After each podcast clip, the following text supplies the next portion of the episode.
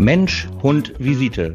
Der komplett andere Hunde-Podcast von und mit Verena Möller und Sonja Grüter.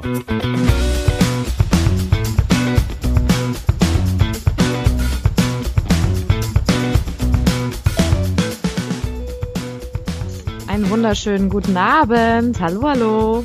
Einen wunderschönen guten Abend. Du darfst ruhig was sagen, lieber Hakan. Auch von meiner Seite einen wunderschönen guten Abend. Guten ja, Abend. wir haben nämlich, ja, wir haben nämlich heute einen Gast. Herzlich willkommen in unserer Podcast-Episode. Welche haben wir eigentlich jetzt? Ist das die 72. glaube ich, ne? Keine Ahnung, weiß ich nicht. Ja, weiß ich auch nicht. Wir begrüßen ganz herzlich den Hakan, muss ich Dr. Hakan sagen oder reicht es erstmal, wenn ich Hakan sage? Die Geschichte dazu kannst du uns gleich erzählen. Ja, ich begrüße ähm, Hakan Bulun und zwar haben wir uns ähm, beide kennengelernt auf einer Dummy-Trainer-Fortbildung und ähm, abgesehen von diesem fantastischen Mann ähm, war ich natürlich extremst begeistert von seiner äh, Geschichte, die er uns da erzählt hat. Und ähm, ich fand diese Geschichte so spannend, dass wir ihn gefragt haben, ob er nicht Lust hätte, uns das mal so in unserem Podcast zu erzählen. Ähm, was du halt machst, ähm, wie das halt alles gekommen ist, was du machst gerade. Und ich finde es halt ganz, ganz spannend, äh, ja, ich finde es super spannend, wie du da hinterher bist. Also, ähm, ich versuche das mal eben kurz zusammenzuraffen, aber du musst mir halt erklären, ob du halt wirklich, äh, ja, nicht wirklich, sondern ob du das halt alles in der Türkei angefangen hast, dann hier nach Deutschland gekommen bist oder ob du halt hier in Deutschland angefangen hast. Es war so faszinierend, dass du mir da jetzt nochmal helfen musst, wie alles begonnen hat. Ja, Hallo. klar. Halli, hallo. Vielen herzlichen Dank für die Einladung. Äh, das ehrt mich und äh, ich bin äh, mega aufgeregt, muss ich ehrlich sagen. Ähm, deine Fragestellung, beziehungsweise die Fragen, die du jetzt gestellt hast, die ich beantworten soll, ähm, sagt eigentlich, beziehungsweise fragt, ob ich echt bin oder nicht. Ja, ich bin echt. er ist real, ja, okay. Ganz real, richtig. Ähm, ich ähm, bin 42 Jahre alt, wohne zwischen Köln und Düsseldorf, ähm, in einer kleinen Städtchen. Ähm, seit 2007 lebe ich in Deutschland und seit 2018 bin ich deutscher Bürger. Habe ich meine türkische ähm, Staatsbürgerschaft? Staatsbürgerschaft abgegeben, genau, musste ich bei der Antrag ähm, das tun, habe ich das auch getan und ja, wie gesagt, ähm, seit 2007 lebe ich hier.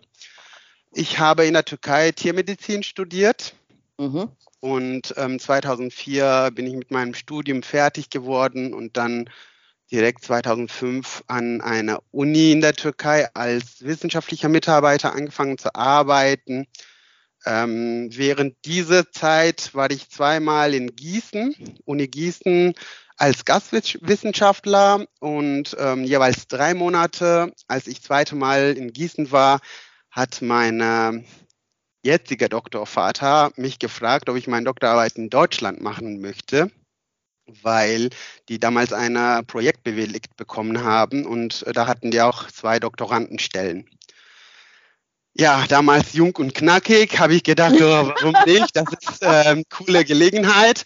Kein einziges Wort Deutsch gesprochen. Und bin ich in der Türkei wieder zurück und mein türkischer Professor gesagt, äh, ich habe jetzt eine Doktorandenstelle äh, in Deutschland, würde ich gerne dreieinhalb Jahre meine Doktorarbeit machen und komme ich wieder zurück, mache ich meine akademische Karriere der Professor, ich bin auch mittlerweile dankbar, damals war ich ein bisschen sauer auf ihn, aber der hat mir gesagt, ja, Sie waren schon zweimal in Deutschland, ähm, Sie haben hier Ihre ähm, Doktorarbeit angefangen, bleiben Sie hier und machen Sie Doktorarbeit hier ähm, fertig. Dachte ich, diese Möglichkeit kommt nicht nochmal und habe ich meine unbefristete Stelle in der Türkei dann abgegeben und mit 20 Kilo, Kilo schweren Koffer ohne ein Wort Deutsch-Vorkenntnisse hier hingekommen. Alle meine Kumpels, Kommilitonen, Freunde, Verwandte, Bekannte, die haben gesagt, du bist verrückt. du kennst kein einziges Wort Deutsch. Was willst du in fremden Land machen? Ich habe gesagt, ja, alle im Institut, wo ich meine Doktorarbeit machen werde, können Englisch und ich kann, ich kann dreieinhalb Jahre da meine Doktorarbeit machen, komme ich äh, sehr wahrscheinlich wieder zurück. Ja, so hat meine Geschichte in Deutschland angefangen. Boah, dafür ja erstmal Chapeau. Also das ist ja, also das ist ja schon mal echt ein mutiger, mutiger Gang, finde ich, wenn man halt von sich aus auch sagt, ich habe kein, ich kann überhaupt gar kein Wort Deutsch und ist auf dem Weg, seine Doktorarbeit zu schreiben. Also wann war das? Also welcher Zeitraum war das? Wann hast du an? Also wann bist du nach Deutschland gekommen? 2007, genau gesagt. Und da hast Juli 2007. Da hast, 2007, okay. Und da, Und da hast du dann angefangen, die Doktorarbeit dann hier zu schreiben. Richtig. In Deutsch. Nein, in Glücklicherweise Englisch. nicht, genau, ja. Boah, krass. Ähm, okay. ich, hatte, ich hatte Glück, beziehungsweise ähm, die Möglichkeit, ähm, die Sprache wählen, entweder Englisch oder Deutsch. Englisch ist auch nicht meine Muttersprache, das, wär, ähm, das war schon schwer genug, aber für mich war es viel einfacher, ähm, Englisch zu schreiben, da die Fachliteratur ähm, auch in Englisch war, beziehungsweise ähm, viel in meinem Gebiet, ähm, wo ich, worüber ich meine Doktorarbeit geschrieben habe, ähm, so viel in englischsprachiger Raum äh, publiziert, beziehungsweise weltweit auch auf Englisch publiziert ähm, wurde. Das war für mich einfacher, auf Englisch zu schreiben. Und ich habe tatsächlich meine Doktorarbeit in Englisch geschrieben und ich bin auch froh darum, obwohl das auch nicht meine Muttersprache ist. Deutsch wäre schon noch schwieriger. darf, ich, ähm, darf ich fragen, ähm, also warum hast du das gemacht in Deutschland? Also, ich sag mal, du hattest ja die Möglichkeit, das ja wahrscheinlich auch in der Türkei zu machen, wäre ja deutlich einfacher gewesen, aber was waren die Beweggründe, das in Deutschland zu machen? Ähm, gute Frage. Beweggründe waren ähm, damals, als ich meine Doktorarbeit angefangen habe, beziehungsweise als wissenschaftlicher Mitarbeiter in der Türkei äh, angefangen habe, waren viele ähm, Methoden im Bereich, wo ich ähm, als wissenschaftlicher Mitarbeiter gearbeitet habe, äh, in der Türkei waren nicht so weit fortgeschritten. Und ich meine erste Gedanke, nach Deutschland zu kommen, war, ähm, ein paar molekularbiologische Methoden zu lernen und ähm, fortgeschrittene Diagnostikmethode zu ähm, lernen, diese mitzunehmen und in der Türkei in unserem äh, damaligen Labor zu etablieren. Ähm, Deutschland war für mich einfach, weil als ich Student war an der Uni, wo ich studiert habe, hatten wir eine so ähm, Agreement ähm, zwischen Uni Gießen und ähm, der Uni, wo ich studiert habe. Kannte ich schon ein, zwei Professoren, die ich dann auch direkt Kontakt aufgenommen habe. Ähm, das war für mich ähm, einfache Anlaufstelle, ähm, weil ich schon Gießen kannte vorher und ähm, ja, das war eigentlich gerade einfach so, also gibt es keine spezielle Grund, weil Deutschland in diesem Gebiet besondere Vorkenntnisse hatte oder was weiß ich noch was, sondern eher halt kannte ich ein paar Professoren und ähm, der Stadt kannte ich schon vorher. Ich war ja auch zweimal als Gastwissenschaftler da. Die waren die praktische ähm, Beweggründe, sage ich mal so. Mutig, sehr mutig, ja, echt. Das ist äh, ja unglaublich. Machen die wenigsten, aber ich finde sowas immer sehr bewundernswert, wenn äh, Menschen den Mut haben und solche Schritte dann gehen. Irgendwann oder vielleicht auch jetzt, wirst du gleich noch erzählen, äh, wird sich das auf jeden Fall auszahlen, bestimmt. 100 Prozent. Äh. Ja, der hat uns kennengelernt, Verena. Das ist ja schon genau, mal. Das, das, das war schon mal ein riesen Zugewinn. Spätestens jetzt hat das nicht gelohnt. Nein. Ähm, okay, dann bist du hier hingekommen. Ähm, hast du da schon alles vorher klar gemacht in der Türkei? Hattest du dann schon Wohnung klar gehabt und äh, hast dann gesagt, schönen guten Tag, 1. Juli, ich bin da, hier ist meine Wohnung und jetzt fange ich mal an mit meiner Doktorarbeit? Oder wie war das? das ist echt verrückt. Ähm, ich hatte weder Wohnung noch irgendwas anderes. Ähm, als ich ähm, die Stelle bekommen habe und auch meine Visum mit türkischen Pass für drei Monate befristet erstmal, hatte ich nur eine Bleibe bei einer befreundeten Ehepaar, die ich von meiner Besucher schon kennengelernt habe und wir zusammen im gleichen Institut gearbeitet haben. Die haben gesagt, hör zu, komm zu uns, komm erstmal an, kannst du ähm, in Ruhe eine Bleibe suchen und solange du äh, nichts hast, kannst du auch bei uns äh, übernächtigen. Das war verrückt. Und als ich gekommen bin, das war für mich auch ein bisschen Kulturschock, weil ähm, ich kannte WG-Leben schon von der Uni-Seiten, aber ich habe noch nie in WG gewohnt. Und bei uns in der Türkei, WG-Leben fängt man erst mit der erstmal ähm, in einer Studentenwohnheim, dann ähm, hat man gewisse Freunde, mit diese bekannte Leute zieht man zu einer Wohnung. Und das ist dann auch im Sinne von WG-Leben.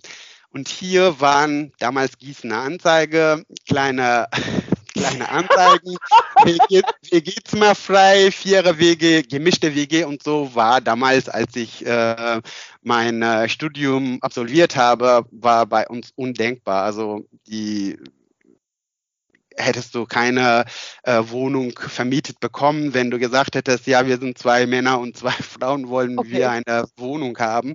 Das war undenkbar ähm, damals in der Türkei. Hier ähm, ähm, heutzutage weiß ich nicht, ob das jetzt auch immer noch so ist, aber ja. Dann habe ich erstmal die ganzen Kleinanzeigen durchgeguckt ähm, mit ohne Deutschvorkenntnisse war es natürlich schwierig und auch diese äh, Abkürzungen wie drei Q, sie, was weiß ich noch. drei T, äh, drei T, Cuba, genau. Ja, genau. Drei T, Cuba. Ähm, ja, ich habe ein paar ähm, ein paar Freunde ähm, Hilfe gebeten und die haben mir ähm, ein paar ähm, in Frage gekommene ähm, WGs ausgesucht, weil ich dann beim Casting und ähm, hatte ich Glück, ähm, damals eine 12 Quadratmeter Zimmerchen zu bekommen in einer Vierer-WG. Ähm, das war mein äh, ja, Anfang des Lebens in Deutschland quasi. Ähm, Wie da, alt warst du da? Mh, hm, ich glaube 27, wenn ich mich richtig erinnere. Ja. ja. Okay. 27. Ja. Okay, dann hast du äh, das Zimmer bekommen, dann ging es direkt los im Job. Dann hast du deine Doktorarbeit gemacht. Ich muss mal eben kurz dazu sagen, Hakan hat auch immer in der Dummy-Trainer-Ausbildung gesagt, nein, das kann ich nicht, das schaffe ich nicht. Also ein hochintelligenter Mann, natürlich weiß ich, dass er das sehr, sehr schnell geschafft hat, sehr wahrscheinlich. So, aber was ja jetzt, also dann hast du deine Doktorarbeit gemacht, hast du die wahrscheinlich direkt äh, ähm, die Verteidigung und alles hast du so wahrscheinlich direkt alles sofort ne, hingelegt, oder? Kann ich das so sagen? Ja? Nein, das kannst Nein. du nicht sagen. Nein. Einzige, einzige ähm, was du äh, nicht weißt, wie lange ich für diese Doktorarbeit gebraucht habe. Und das habe ich, glaube ich, ähm, keinem erzählt, weil ich tatsächlich 13 Jahre gebraucht habe, das so abzuschließen. Ehrlich? Ja. 13 Jahre? Okay. Ja. Du wolltest drei ja. Jahre, dreieinhalb Jahre wolltest du bleiben. Genau. Was ist passiert? Ich hatte tatsächlich an der Uni dreieinhalb Jahre Vertrag als ja. Doktorand und ähm, geplant war tatsächlich innerhalb dieser Zeit alles fertig zu schreiben, verteidigen und dann ähm, gucken, wie das dann weitergeht. Ähm, während Doktorarbeitszeit, erste, zweites Jahr, könnte ich feststellen, dass das Leben in Deutschland für mich schon ähm, in Frage kommen könnte, dass ich nach der Doktorarbeit hier auch ähm, Fuß fassen würde und ähm, wenn möglich hier bleiben würde. Ähm, ja, damals kurz zu Ende zu meinem Vertrag an der Uni habe ich geguckt, entweder an der Uni bleiben oder was anderes machen. Hatte ich nie im Kopf, dass ich im Praxis arbeiten will. Deswegen dachte ich, kann ich vielleicht in pharmazeutische Industrie ähm, wechseln, dass ich dann auch ähm, ähm, schnell Fuß fassen kann. Und ähm, da brauche ich auch jetzt nicht unbedingt so viele, so viele ähm, äh, Möglichkeiten. Doktorarbeit braucht man auch nicht unbedingt. Ja, nach dem dreieinhalb Jahre halbfertige Doktorarbeit, direkt 100% Berufsleben in pharmazeutischer Industrie eingestiegen.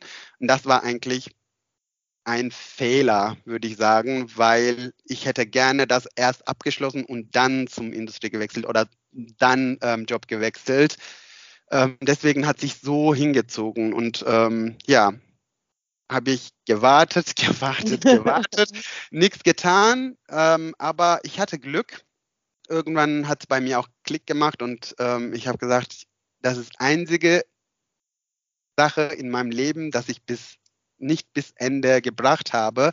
Das hat mich auch ein bisschen innerlich beunruhigt und irgendwann dachte ich, jetzt brauchst du ein Coaching, hm, lässt du ganze Fakten auf dem Tisch und machst einen Plan und mach das fertig.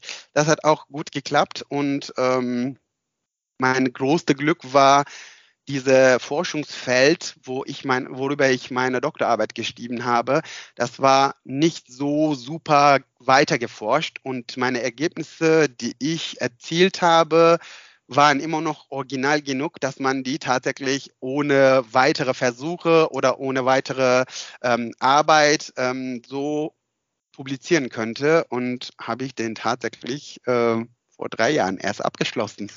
Okay, äh, worüber also, hast du deine Doktorarbeit? So, ja, so schlau bin ich doch nicht. Doch, du bist schlau. Nur irgendwie ähm, in der Zeit, wo du ja halt äh, zwischen dem, dass du nach dreieinhalb Jahren Uni äh, oder Gießen ähm, das, und dann bis zur Vollständigkeit deiner Doktorarbeit, war das jetzt einfach nur, weil du gut Geld verdient hast an der an dem pharmazeutischen äh, Job, den du da hattest oder was war, warum du gesagt hast, ach, nö, mache ich morgen, nö, mache ich morgen, nö, mache ich morgen.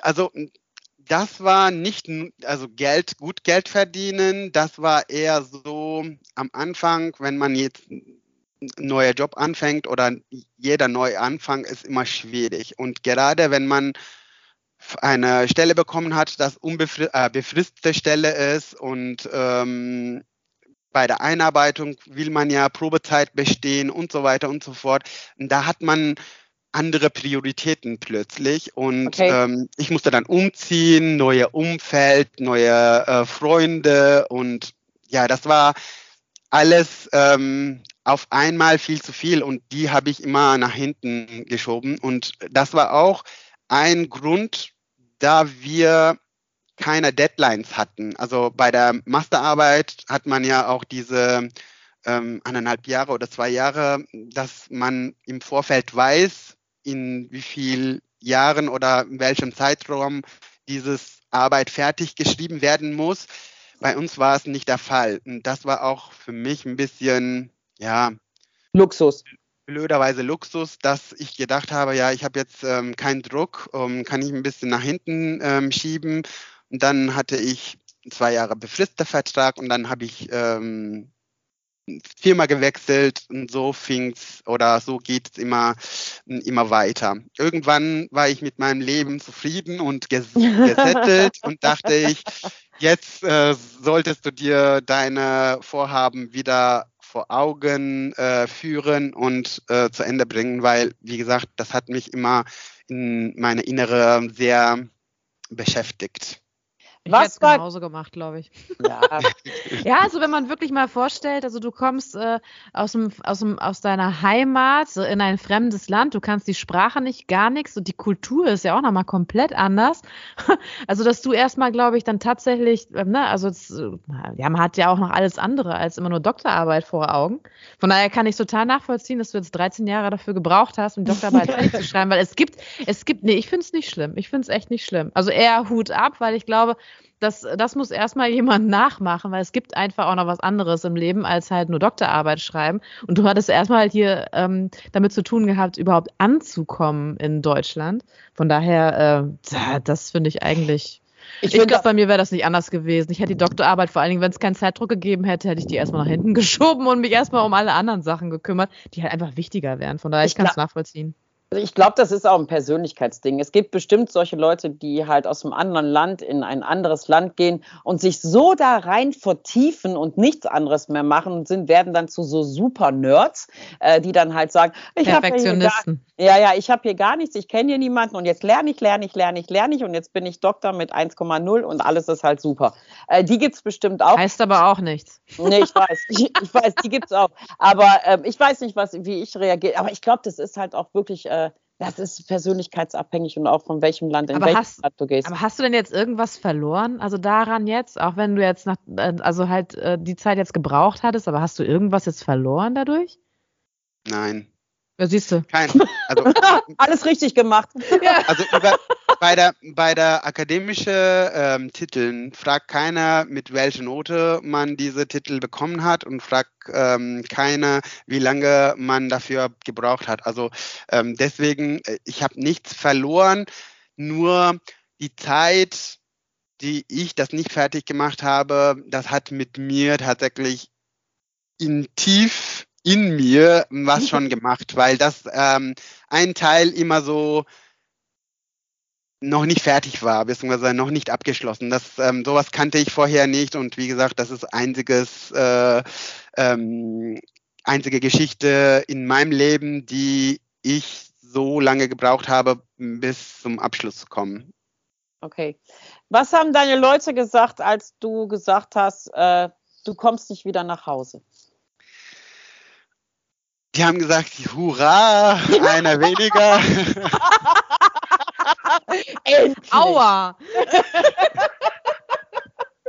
Glaube ich dir nicht. Nein.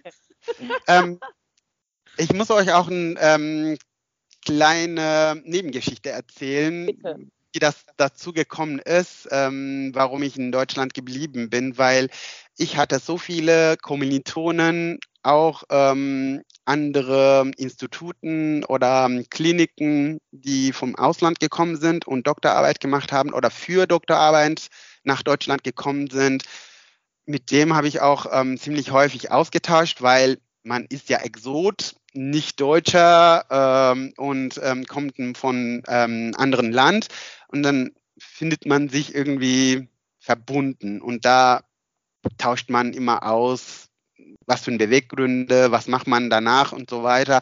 Viele, also sehr viele, haben gesagt, keine ein Tag mehr, wenn Doktorarbeit fertig ist. Und die sind auch tatsächlich direkt nach dem Doktorarbeit innerhalb dieser kurzen Zeit, die da waren, haben die das ähm, gemacht und wieder deren ähm, Ursprungsländer zurückgegangen. Äh, Solche Leute gab es auch. In meinem Fall war es so, ich hatte nie Heimatsgefühl, weil hm, meine Eltern waren Beamter und äh, wegen meines Vaters Job mussten wir immer vierte, fünfte Jahr umziehen, ähm, weil der in einem ähm, Aufgabengebiet war, das Korruptionen ähm, stattfinden könnten und das zu vermeiden, hat der ähm, Stadt immer gesagt, äh, derjenige, der den Job macht, muss spätestens fünf Jahre später woanders hingehen, aus dem Grund, dass die dann auch nicht irgendwie ähm, ja, Korruptionen ja. Äh, abwickeln könnte deshalb, ich habe keine Kindheitsfreunde, weil damals war ja kein Handy, keine E-Mail, keine gar nichts.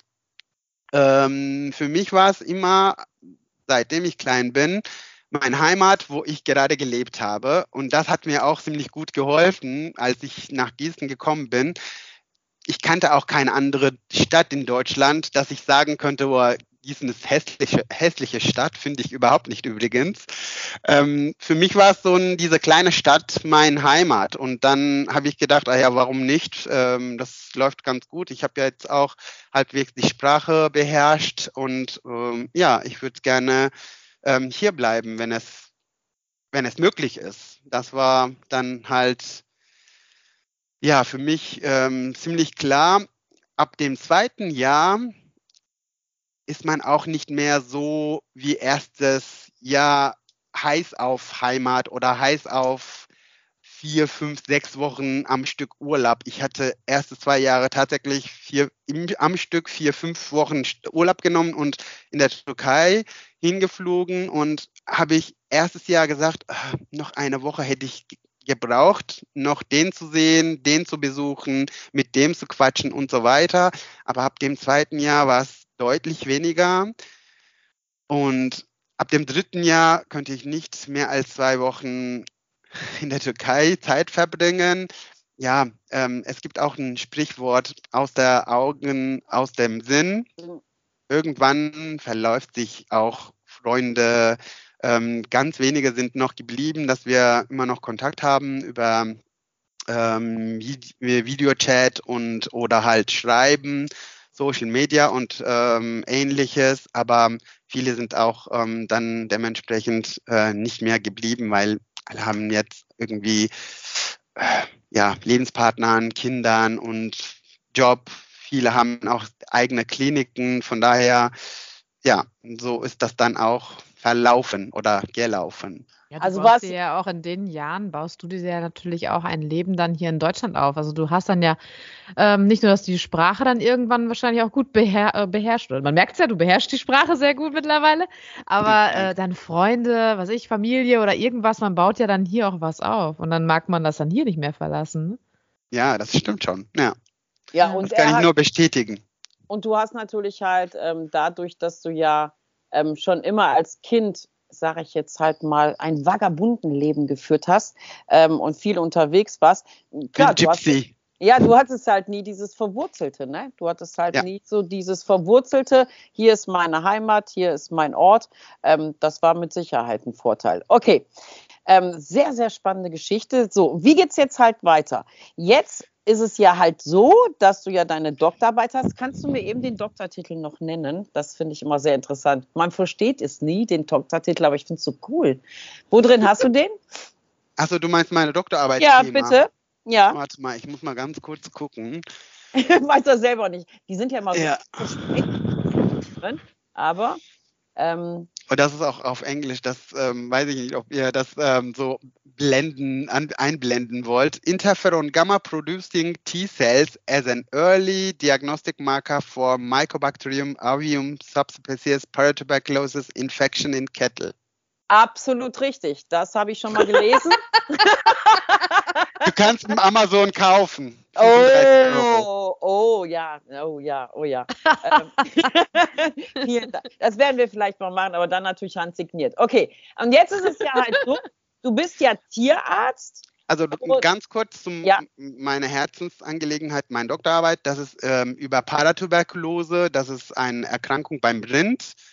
Ähm, wir haben versucht, ähm, diese Erkrankung früh wie möglich zu diagnostizieren und das hat uns auch ein bisschen gelungen, dass man nach dem sechs Monate, sechs oh, Monate cool. nach der Infektion ähm, die bestimmte Zellen zu detektieren, dass die dann auch ja, womöglich die ähm, Tiere, die erkrankt sind, zu detektieren gibt. Aber wie gesagt, das ist Immunologie, Veterinärimmunologie beim Rind ist es nicht spannendes Thema und auch gerade nicht äh, super einfach zu verstehen und deswegen, ja.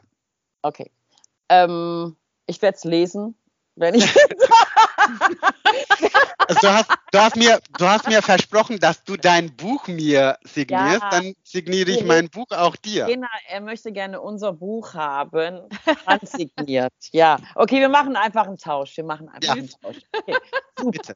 Ähm, okay, und du bist ja Tierarzt und jetzt bist du ja gerade dabei, als Tierarzt möchtest du ja jetzt arbeiten irgendwann mal und du musst, aber jetzt finde ich, jetzt kommt ja jetzt die ganz spannende, was ich ja ganz spannend finde, aber es wird nicht alles, es ist nicht alles anerkannt, das, was du in der Türkei als Tierarzt studiert hast und musst das jetzt hier in Deutschland nochmal machen.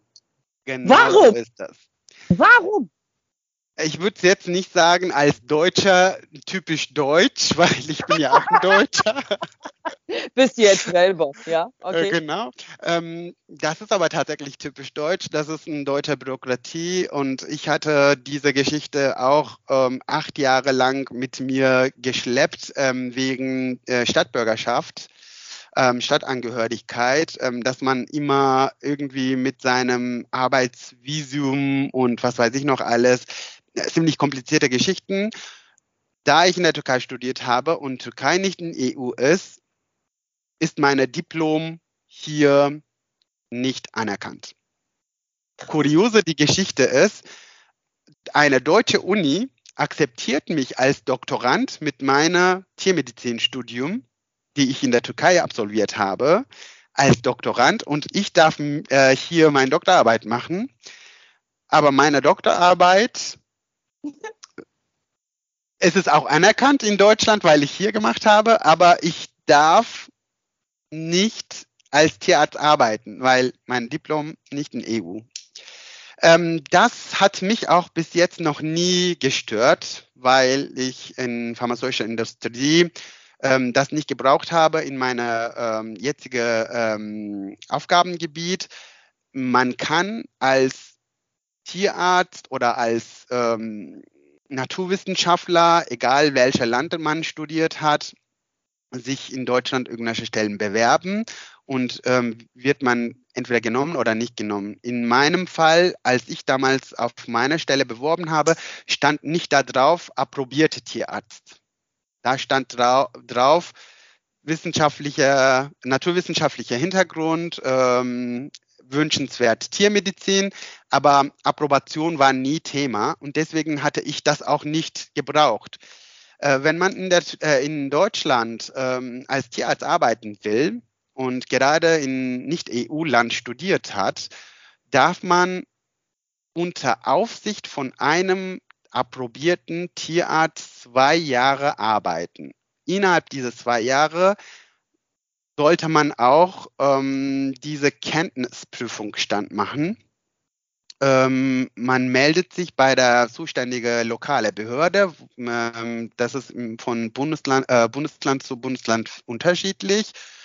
Ähm, irgendwann, als ich jetzt auch gedacht habe, ich habe jetzt auch was anderes vor, würde ich gerne äh, meine ähm, Approbation angleichen, habe ich mich auch unsere oder meine Überwachungsbehörde angewandt und gefragt, was ich dafür brauche. Und die haben meine Diplom und meine Noten alles überprüft. Und ich hatte Glück, ähm, dass ich in einer Uni in der Türkei studiert habe, die auch ziemlich europäisch angehaucht ist und ähm, europäische Regeln ähm, auch in diesem Standarden unterrichten, hatte ich eine Liste von äh, Fächer bekommen von der Behörde, welche Fächer ich nachholen muss in Deutschland.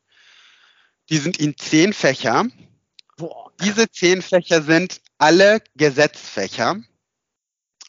Ich hatte mich auch ziemlich aufgeregt darüber, weil ich gedacht habe, boah, die Studium ist auch in, das Gleiche. Warum soll ich jetzt nochmal zehn Prüfungen absolvieren? Und dafür muss man auch immer persönlich dahin fahren, also an der Uni, wo man die äh, Kenntnisstandprüfungen macht.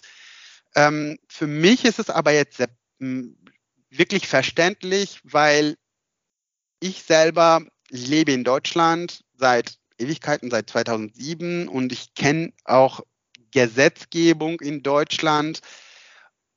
Wenn ich jetzt ähm, rückblickend mein Studium in der Türkei gucke, das ist schon anderes, weil gerade beim Fleischhygiene oder beim Tierschutz oder Radiologie, wir haben in der Türkei auch Gesetzgebung, aber EU und Deutschland hat andere Gesetzgebung. Deswegen verstehe ich schon, dass man hier diese Fächer nachholen muss, mindestens diese Fächer nachholen muss, ähm, dass man tatsächlich als Tierarzt im Feld dementsprechend Entscheidungen treffen kann und dementsprechend reagieren kann, weil wir Tierärzte, wir ähm, sind nicht nur ähm, Gesundheit der Tiere ähm, zuständig oder verantwortlich, sondern auch Gesundheit der Menschen. Gerade die ähm, Tierärzte, wenn, wenn die jetzt in Schlachthof arbeiten, das ist jetzt nicht nur, man guckt eine ähm, Tierkörper und äh, begutachtet das, sondern deine Entscheidung hat eine Auswirkung zu viele Menschen, die draußen diese Fleisch äh, äh, zu sich nehmen. Von daher finde ich schon sinnvoll, dass man diese Fächer, wenigstens diese Fächer nachholen soll, um zu feststellen oder um zu zeigen, dass man diese Gesetzgebung schon ähm, sich angeguckt hat und sich äh, damit befasst hat und hier mit gutes Gewissen arbeiten kann. Okay, warte. Also das, was ich verstehe, ist ja halt, wenn du zum Beispiel, ich sage jetzt mal Seuchenschutzgesetz, ja, also das verstehe ich total. Genau, ja. Ähm, weil ich glaube, in der Türkei gibt es mit Sicherheit andere Tiere. Ich kenne das ja aus dem Tierschutz, da gibt es andere Erkrankungen. Äh, das kann ich total verstehen. Aber jetzt erklär mir bitte, warum die Radiologie oder Röntgen in der Türkei anders ist als in Deutschland.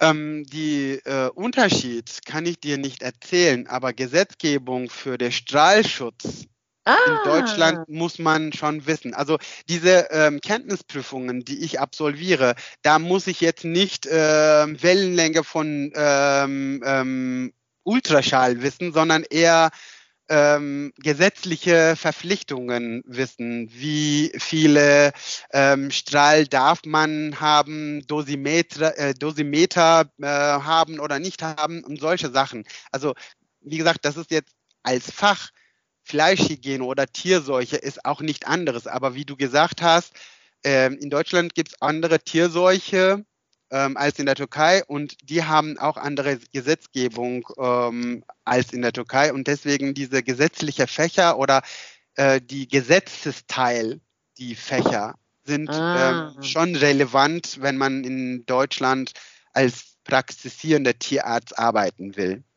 Ah, ich habe jetzt gedacht, die Röntgenstrahlen sind anders in der Türkei als Nein. in Deutschland. Ja, deswegen frage frag ich ja. Ich, ja. ich sag's dir, in der Türkei, wir gucken mit einem ähm, nackten Auge und sehen wir schon äh, in, innere dich. Einmal gegen das Licht halten und dann haben wir So, das ist der Unterschied. Was, was sind, was, ja, ja, ich verstehe, deswegen frage ich doch, deswegen haben wir doch einen sehr informativen Podcast hier. Ähm, aber was sind es noch für Gesetzesfächer? Also Seuchenschutz, Röntgen, ich will es nur verstehen. Milchkunde, Fleischhygiene, Ah, ja, Milch. Milchkunde, genau. Gerichtliche Veterinärmedizin, Berufs- und Standsrecht, Tierseucherbekämpfung, Arzneimittel- und Betäubungsmittelrecht. Das ist auch ähm, ein Fach, ähm, die man tatsächlich ein bisschen wissen muss. Okay, betäubt man anders das in der Türkei? Ich. Nein, betäubt man nicht anderes, aber hier gilt auch andere Dokumentationspflicht ah, oder hier ah, gibt es auch andere äh, Voraussetzungen, wo man ähm, die, diese Medikamente behält und so weiter. Also das ist ah. schon, ein oder andere sind, Dinge sind schon anderes. Und wie gesagt, wir haben in der Türkei auch solche Sachen ähm, gelernt, aber kann man jetzt nicht in meiner jetzigen Kenntnisstand ähm, nicht beweisen, dass auch in EU-Norm war. Deswegen verstehe ich auch, dass die, dass die Behörden wollen die Leute Approbation in die Hand drücken, aber sicher wollen, wenigstens okay. diese Sachen haben die ein bisschen. Ja, da geht es natürlich auch um Sicherheit. Ne? Wäre ja auch scheiße, wenn du eine Praxis hast und überall steht das äh, Fentanyl darum, Dormicum, was weiß ich, was das alles gibt. Und Tarkan steht in seiner Praxis, wieso liegt sonst doch auch mal überall rum? Genau, das kann ich verstehen. Ja, ich meine, wie gesagt, das ja. ist nicht deine eigene Sicherheit, sondern eher Sicherheit des Menschen und die Sicherheit des ähm, Tiers. Ja. Von daher, also mh, mm, es sind auch ja wirklich von vielen Menschen, die halt ähm, drogenabhängig sind, ähm, die brechen sehr gerne in Tierarztpraxen ein. Das muss man einfach mal so sagen. Das ist einfach nun mal so. Und ähm, deswegen, das kann ich komplett verstehen. Was war noch für ein Fach? Ähm, was war was noch? Ich, Tierschutz. Ja, Tierschutz, das kann ich auch gut verstehen, ja ja? Tierzucht und ähm, Tiernahrung. Okay. Aber erklär oh, mir bitte. Oh, Tiernahrung, das, das ist Verenas Stichwort. ich habe den Fach noch nicht hinter mir, deswegen ah. dürft ihr nicht Fragen stellen. Verena, wir haben Ich hab noch nichts einen gelernt. eigenen Tierarzt, super. Aber was ist der und aber erklär mir mal bitte den Unterschied zwischen deutscher und türkischer Milchkunde. Ähm, es gibt sicherlich auch keine ähm, Unterschiede. Okay? Hier sind ähm, allerdings ähm, gibt ziemlich viele Gesetze, was man als Trinkmilch nennt Ah. und was für ein, ähm, Eigenschaften darf eine Trinkmilch haben und was man mit irgendwelche Käsesorten macht und welche Kulturen dafür Wahnsinn. braucht und so weiter und so fort. Also das ist wie gesagt ähm, Gesetzgebung muss nicht anderes sein in der Türkei. Ja. Sagt keiner, vielleicht die sind die gleiche. Ich habe Ja. das, ähm, keine Ahnung, ähm, Jahr ähm, 20 ähm, in, äh, während des Studiums einmal hinter mir. Aber das muss nicht völlig anderes sein. Es ist nur wichtig, dass diese gesetzliche Fächer oder die Fächer mit äh, Gesetzesanteil muss man hier einmal schon äh, geguckt haben und ein bisschen verinnerlicht haben, dass man dann auch sicher irgendwelche entscheidende Punkte, richtige Entscheidungen treffen kann. Das finde ich wirklich nicht schlimm, obwohl es mich ankotzt, dass ich zehn Fächer lernen muss, neben Beruf, neben Hunde, neben ähm, Nebenjob und so weiter und so fort. Das ist schon ein bisschen, ähm, ja, manchmal nicht einfach, aber Da muss man eine starke Persönlichkeit haben, ne? weil jetzt lernst du ja eigentlich die Sachen, die du schon alle mal einmal gelernt hast, um das zu werden, was du eigentlich schon bist. Habe ich doch jetzt schön gesagt, oder? Ist ja, das ja, hast du schön gesagt. ja Genau. Er feiert Also- dich. Ja, ja. es ist ja einfach so. Okay, aber lass uns mal eben kurz so. Und was ist jetzt dein näheres Ziel? Also heute, wo möchtest du in drei Jahren sein? Was ist dein näheres Ziel? In drei Jahren möchte ich immer noch in Deutschland sein. Das ist schon mal ganz gut für euch. Ja, da, da werden wir auch alle Hebel in Bewegung. Feiern, genau. Ja.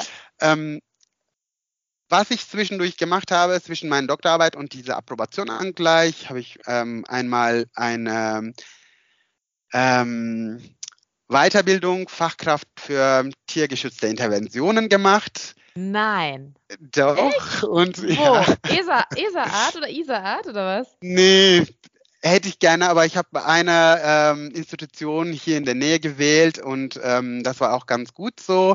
Und ich habe meine ähm, Hundetrainerausbildung fertig. Ähm, meine bestrebende Ziel nach meiner ähm, deutschen Approbation ist Verhaltenstherapie. Das heißt, ich möchte gerne ähm, Zusatzbezeichnung ähm, Verhaltenstherapeut haben, dass ich meine Hundetrainerausbildung, meine ähm, Wissens im, ähm, im Bereich Hundetraining mit therapeutische Aspekte ähm, kombinieren kann, Nice. Dem- Menschen und die Hunde dementsprechend ein bisschen effektiver helfen kann, weil ich ähm, selber in äh, meinem Alltag ziemlich häufig ähm, feststelle oder sehe, dass die Kollegen, die Bezeich äh, Zusatzbezeichnung haben als Verhaltensberater, die Mhm. machen einen super Job, aber es gibt immer mal wieder Fälle, die man Ja. mit Verhaltensberatung immer in einem Punkt stehen bleibt, weil da medizinische Hilfe nötig ist. Und diese Nische so abzudecken und äh, die Menschen effektiver zu helfen, ähm, würde ich gerne Verhaltenstherapie ähm, wegschlagen und ähm, mich in diesem Bereich bisschen weiterbilden.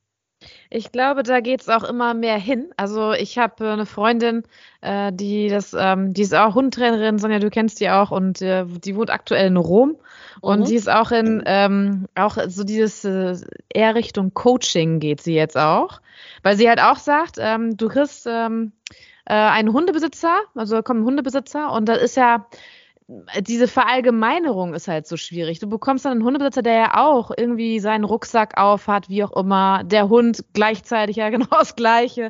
Und dann diese Verhaltensberatung in dem Sinne ja auch, dass man den Menschen halt auch kennenlernt, der dahinter steht, hinter dem Hund ja auch kennenlernt und ihn dann mit einbindet in der ganzen Geschichte, ne? Also da, das ist jetzt bezogen auf äh, Verhaltensberatung. Oder ist es jetzt nur Verhaltensberatung auf den Hund? Nein, du beziehst den Menschen ja dann auch noch mit ein, oder? Ich meine, als Hundetrainer oder Verhaltensberater kannst du nicht nur Hund als ja. einzelne Lebewesen nehmen, ja. weil das gehört ähm, Mensch auch dazu. Und ähm, da unser Alltag als Hundetrainer oder Verhaltensberater schon gewisse Coaching ist immer da. In meinem ähm, Vorhaben Verhaltenstherapie, das ist tatsächlich tierärztliche äh, Zusatzbezeichnung, dass man im Bereich Verhaltenstherapie ähm, sich weiterbildet, dass man medikamentös die Hunde ähm, ja. helfen kann, zum Beispiel Angsthunde, ah. die überhaupt nicht lernbereit sind, weil die super viele Angst, Ängste haben, ähm, um äh, den äh, Fuß an der Tür zu fassen oder ähm, die, den Fuß in die Tür zu kriegen. Genau, Fuß in die Türe zu kriegen, bräuchte man manche Fälle medizinische Mithilfe und solche Sachen kann einer normale Verhaltensberater ohne medizinische Hintergrund oder als ähm, ohne Tierarzt kann man keine verschreibungspflichtige Medikamente verschreiben. Und ja. diesen Bereich ähm, deckt Tierärzte weitgehend, aber viele Tierärzte, die sind auch nicht ähm, spezialisiert dafür. Ähm, deswegen ähm, sollte man auch eigentlich, wenn man sowas macht, ein bisschen detaillierte äh, Kenntnis dafür haben, dass man äh, gewisse Medikamente in Kombination mit Training nutzen kann, um den um das Tier zu helfen. Und dadurch, wenn, wenn man ein bisschen Tier hilft, hilft man automatisch auch dem äh, Mensch. Aber es geht äh, in meinem Fall tatsächlich medikamentöse Support so. zu den Hunden, die verhaltensauffällig sind und mit Training nicht weitere Fortgesch äh, ähm, Fortschritte ähm, oder erkennbare ähm, Verbesserungen möglich sind. In solchen Fällen kann man auch ähm, etwas medikamentös ähm, supporten bzw. bei Hilfe leisten. Habt ihr, habt ihr irgendwie ein Beispiel oder sowas? Also, wo das dann eingesetzt werden könnte? Ich kann dir tausend Beispiele nennen. Sonja, 890 Beispiele. Du hast einen Hund, der einfach, ähm, ja, ich sag mal, meistens sind es ja wirklich Hunde, die halt aus dem Tierschutz kommen, die haben einfach eine eine Blockade, eine wirkliche Angstblockade und du kriegst die einfach nicht ins Handeln und nicht ins Denken, weil die einfach so gefestigt sind von der Angst, so gefestigt, so gefangen sind auch von der Angst, dass du die da einfach nicht mehr rauskriegst. Und da musst du, und da gibt es auch tausend Literatur, ähm, Empfehlungen musst du halt mit einem Tierarzt zusammenarbeiten, der eben genau das macht, wo ähm, Hakan hin möchte. Ähm, ich finde das super. Wenn ich einen Hut auf hätte, würde ich ihn ziehen dafür. Ähm, das finde ich gut. Ich, gibt, ich kenne eine gute Tierärztin, die auch aus deinem äh, Bereich da halt kommt. Äh, die sitzt auch da in deinem Raum, also in dem Raum, wo du halt äh, wohnst. Ähm, die hat da sehr, sehr große Erfolge mit man muss halt aufpassen, dass man, äh, aber da, deswegen finde ich es gut, dass der Hakan auch halt die Hundetrainerausbildung gemacht hat. Da ist natürlich auch ein ganz großer Hang zum Missbrauch, ist ja ganz klar. Leute, die keinen Bock haben auf Training, die dann eine Stunde in der Hundeschule waren, sagen, hier, der Hund hat Angst, machen Sie mal hier irgendwas, Herr Doktor, spritzen Sie dem mal irgendwie was. Ähm, und ich finde, da muss man einen guten Arzt haben, um mit dem zusammenzuarbeiten. Der Arzt muss wirklich äh, gute Trainer haben, die mit einem zusammenarbeiten, damit man da eben halt auch ja gemeinsam den Hund therapieren kann. Das, äh, Oder ist man ist man all in one? Ja. dass man sowohl Hundetrainer und Tierarzt und bist, Verhaltenstherapeut. Genau. Aber schön ist natürlich halt auch, wenn du dann halt so tolle Hundezentren hast wie mich, äh, dann, mit denen man dann gut zusammenarbeiten kann. Äh, nee, aber ich, es gibt auch so diese Deprivationshunde zum Beispiel, ne? diese Deprivationshunde, die halt wirklich äh, in Kellern groß geworden sind, die halt nichts, äh, nichts gesehen haben, dann in die große, weite Welt rausgeschickt werden. Die sind einfach so komplett reizüberflutet und ähm, im schlimmsten Fall hast du da Hunde, die wirklich ähm, um sich beißen, die du nicht mal anleihen kannst. Und dann ist es natürlich super, ähm, wenn du halt mit einem Arzt zusammenarbeitest, der dir da, ähm, ja, der einfach mit dir einen guten Therapieplan aufstellt. Richtig. Hm. Es, also Ziel ist nicht, ähm, den Hund wegzubeamen oder das Tier irgendwie so im Schlaf zu legen, dass er überhaupt nicht äh, aufnahmefähig ist, sondern eher zu einen öffnen. Raum zu verschaffen. So ein Antidepressivum quasi. Genau, ja, genau. in einem Raum zu verschaffen, dass der Hund bereitwillig ähm, diese ähm, Außenreize wahrnehmen kann, ohne große Angst haben muss und ähm, seine ähm, Lernzentrum ins Gehirn nicht zu ist, sondern eher ähm, schon mitkriegt, was um sich herum passiert, statt äh, nur noch Angst haben und flüchten zu wollen, in dem Fall. Ja. Okay. Also das ist, bezieht sich ja dann auch wirklich auf äh, Schwerstfälle quasi, ne? Also wirklich die, ja, äh, ja okay. Ja. Wo und viele dann schon aufgeben würden, quasi würdet ihr, würdet ihr dann ähm, mit solchen ja, Methoden dann kommen. Du müsstest ja. halt, ähm, ja, Methode finde ich nicht das richtige Wort. Du musst halt gucken, ähm, du musst halt eine gute Anamnese machen, ne? weil wirklich 90 Prozent aller Leute, die ja halt zu ihren, äh, die ja halt mit dem Hund kommen, mit einem wirklichen ähm, Auffälligkeiten in ihrem Verhalten halt haben, sind ja zu 90 Prozent immer Angsthunde es ist auch viel hausgemacht und das muss einfach ein Arzt auch wirklich erkennen können. Also es gibt halt wirklich diese Hunde, die einfach nicht besser werden, weil die Menschen ähm, einfach nichts daran ändern oder auch nicht ändern wollen oder was weiß ich, warum ja. sie äh, da keine Verbesserung sehen wollen. Und da, das meine ich halt mit dem Missbrauch, weil sonst hast du so eine Praxis, wie der Hakan irgendwann hat, die ist dann überlaufen. Die sagen dann nämlich genau diesen Gedanken, den der Hakan jetzt direkt, was ich auch gut finde, in diesem Podcast eben ausgeschlagen hat. Ähm, hi, ich habe hier einen Hund aus dem Tierschutz, ich glaube, das ist ein Angstbeißer, spritzen Sie dem mal irgendwas. Und das darf eben nicht passieren. Das darf eben nicht passieren. Und deswegen finde ich das immer ganz gut, wenn man halt äh, alles so wie Hakan das eben macht, Verhaltensberater für Hunde ist, Hundetrainer ist, ähm, Tierarzt ist, finde ich super. Super, super, super gut. Ich würde sagen, Hakan, du wirst ein sehr erfolgreicher Mensch werden. Das wird leider, das wird leider, das, das wird. Das bleibt nicht aus, das weiß ich. Ja. Geil. Das, das will ich äh, hören. Ich sagen, der Junge war schon bei uns, als er noch nichts war. So lange kennt man den schon. und wir werden in seinen Büchern erscheinen. Und ach, herrlich. Ich sehe schon, ich sehe uns schon bei der Oscarverleihung. Wunderbar. Wunder, wunderbar. Deal, Deal. so, lieber Hakan, das war ein mega interessantes Gespräch. Ähm, ich fand es äh, sehr, sehr bereichernd, sehr, sehr bereichernd. Ich bin ähm, extremst dankbar, dass du bei uns warst und äh, uns deine Geschichte erzählt hast. Ähm, ja, vielen, vielen lieben Dank. Dankeschön. Dürf, dürfte ich ganz kurz zu den alle Tierärzte, die nicht in Deutschland oder in der EU studiert haben, ganz kurzes Message geben. Gerne. Es gibt nämlich ein, ähm, ein Projekt, Support for VetMed nennt sich das, initiiert an der Freien Universität Berlin und ähm, ist ein Teil de, ähm, Teilprojekt des Förderprogramms Integration durch Qualifizierung. Ähm, die können diese Support for VetMed googeln und ähm, sich Informationen holen und ähm, da wird ähm, kostenlose Beratung äh, gegeben und ähm, da werden auch Kurse online geschaltet, dass man sich ähm, diese Prüfungen vorbereiten kann. Alles kostenlos und ähm, eigentlich ganz gute Anlaufstelle für die Leute, die nicht wissen, wie, ähm, wie sie sich da hier Fuß fassen wollen. Ähm, das wollte ich nur sagen. Das werden wir auch schreiben, ne, ja. Verena? Ja, also das, werden wir, das machen wir, das machen wir sehr gerne. Ja, Verena. Ja, Vielen Dank, Hakan. Sehr interessant auf jeden Fall. Ich wünsche dir alles, alles Gute. Du gehst deinen Weg und ich finde, ähm, das müssten noch mehr solche Leute, oh, es müssten noch mehr geben, die da so engagiert halt auch sind und ein Ziel vor Augen haben. Das, man hört das bei dir irgendwie raus, dass du das auch leidenschaftlich gerne machst und ich mag ja immer Leute, wenn man das so raushört, dass sie leidenschaftlich gerne an was arbeiten und da weitergehen. Viel Erfolg weiterhin. Ich denke, wir hören uns auf jeden Fall noch.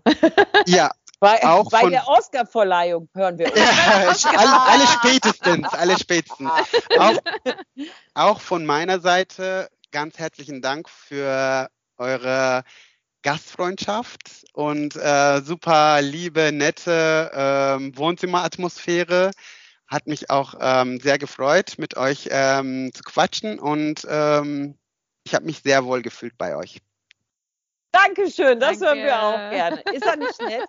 Sehr Okay, nett. Reizend. liebe Zuhörer, ähm, wir freuen uns auf ein Feedback von euch, was ihr zu der Geschichte sagt. Wir werden Hakan natürlich auch unter unserem Podcast verlinken. Ihr könnt ihn gerne anschreiben, ihr könnt ihn gerne kontaktieren. Ist übrigens ein sehr guter Dummy-Trainer auch noch, neben mir. Und ähm, in diesem Sinne, in diesem Sinne, bis zum nächsten Mal. Danke! Danke, danke. Tschüss. Tschüss.